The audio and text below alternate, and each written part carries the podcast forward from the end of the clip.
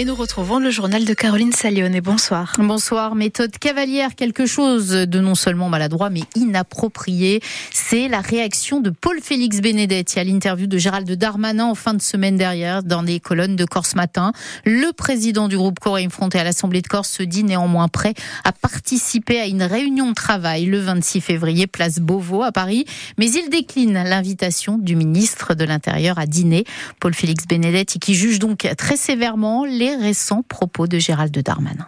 Je trouve la méthode très cavalière. Une communication par voie externe, quelque chose qui est non seulement maladroit, mais inapproprié et désobligeant. On ne peut pas marcher comme cela. Lorsqu'on a des choses à dire, on les dit en face. On se comporte en homme politique et pas presque en, en troubadour qui harangue et qui donne des invectives. Les récriminations sont globalement infondées. La demande initiale, qui est en gros de s'asseoir sur la délibération légitime du 5 juillet, qui demande in fine un simple statut d'autonomie, de demander à ce qu'en lieu et place de cette proposition, il y ait un accord global avec toutes les forces politiques de l'île, y compris les forces archaïques et rétrogrades, qui ont toujours été contre toute avancée institutionnelle, quelle qu'elle soit, ça veut dire faire un accord pour rien. C'est quelque chose qui est impossible à faire. Donc, demander l'impossible et le reprocher, c'est quelque chose d'inconcevable.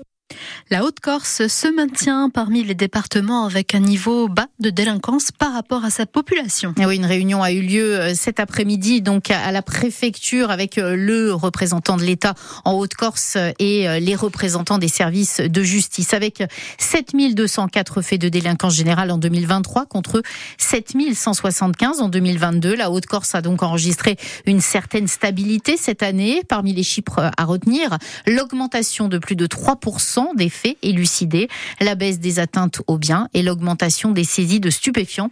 En revanche, Jean-Philippe Thibaudot, les violences intrafamiliales ont connu une hausse significative au cours de l'année passée. Avec 143 faits supplémentaires déclarés par rapport à 2022, les violences intrafamiliales restent le gros point noir. Dans le détail, on dénombre 612 victimes pour coups et blessures volontaires, 94 pour menaces et chantage et 5 pour violences sexuelles. Une augmentation des faits qui, pour les services de l'État, s'explique essentiellement par la libération de la parole des victimes, ce qui permet ainsi à la justice d'intervenir et de recenser ce type de délit trop souvent invisible. L'autre point noir demeure encore et toujours l'insécurité routière avec 22 décès en 2023 contre 18 en 2022. Parmi les causes principales de ces accidents de la route, on retrouve la vitesse excessive, les conduites addictives et les comportements à risque. Contrairement aux idées reçues, 85% des victimes euh, sont des résidents corse. Enfin, à noter que 2023 aura été une année record en matière de saisie de stupéfiants avec une augmentation de 345% par rapport à 2022 et notamment la saisie de plus de 130 kilos d'herbe et de cannabis. Dans le même temps, on note également que plus de 2 millions d'euros d'avoirs criminels ont été saisis dans le département. Malgré tout, et de manière globale en Haute-Corse, les chiffres de la délinquance sont plutôt bons,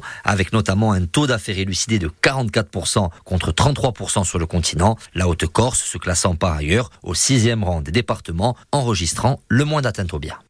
Mobilisés depuis la semaine dernière contre la fermeture d'une classe à la rentrée prochaine, les parents d'élèves de l'école Sandrez qui a Corté vont intensifier leurs actions. Aujourd'hui, ils ont bloqué l'établissement. Demain matin, avec le soutien des syndicats étudiants, ils bloqueront la cité scolaire. Une nouvelle réunion est même prévue demain après-midi avec le DAZEN, c'est le directeur académique de la Haute-Corse. Des parents d'élèves qui appellent les Cortenais à venir les soutenir.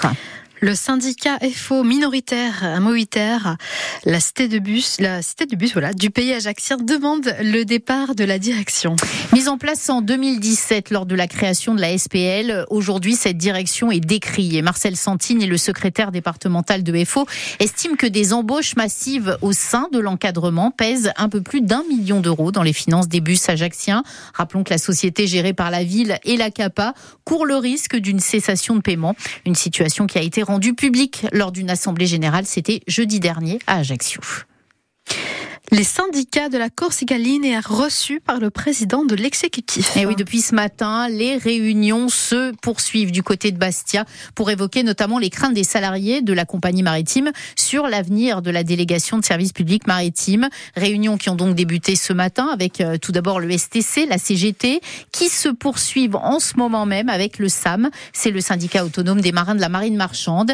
Des syndicats inquiets depuis l'annonce de l'ouverture d'une ligne de la méridionale à compter du 6 avril entre Toulon et l'île Rousse. La CGT des marins a déposé un préavis de grève pour les 11 et 12 mars. Et de son côté, la méridionale, elle, s'explique. Elle estime avoir verrouillé juridiquement sa démarche. Cette liaison maritime, dit-elle, serait dédiée entre 85 et 90% au transport de passagers, laissant donc une faible part pour le fret.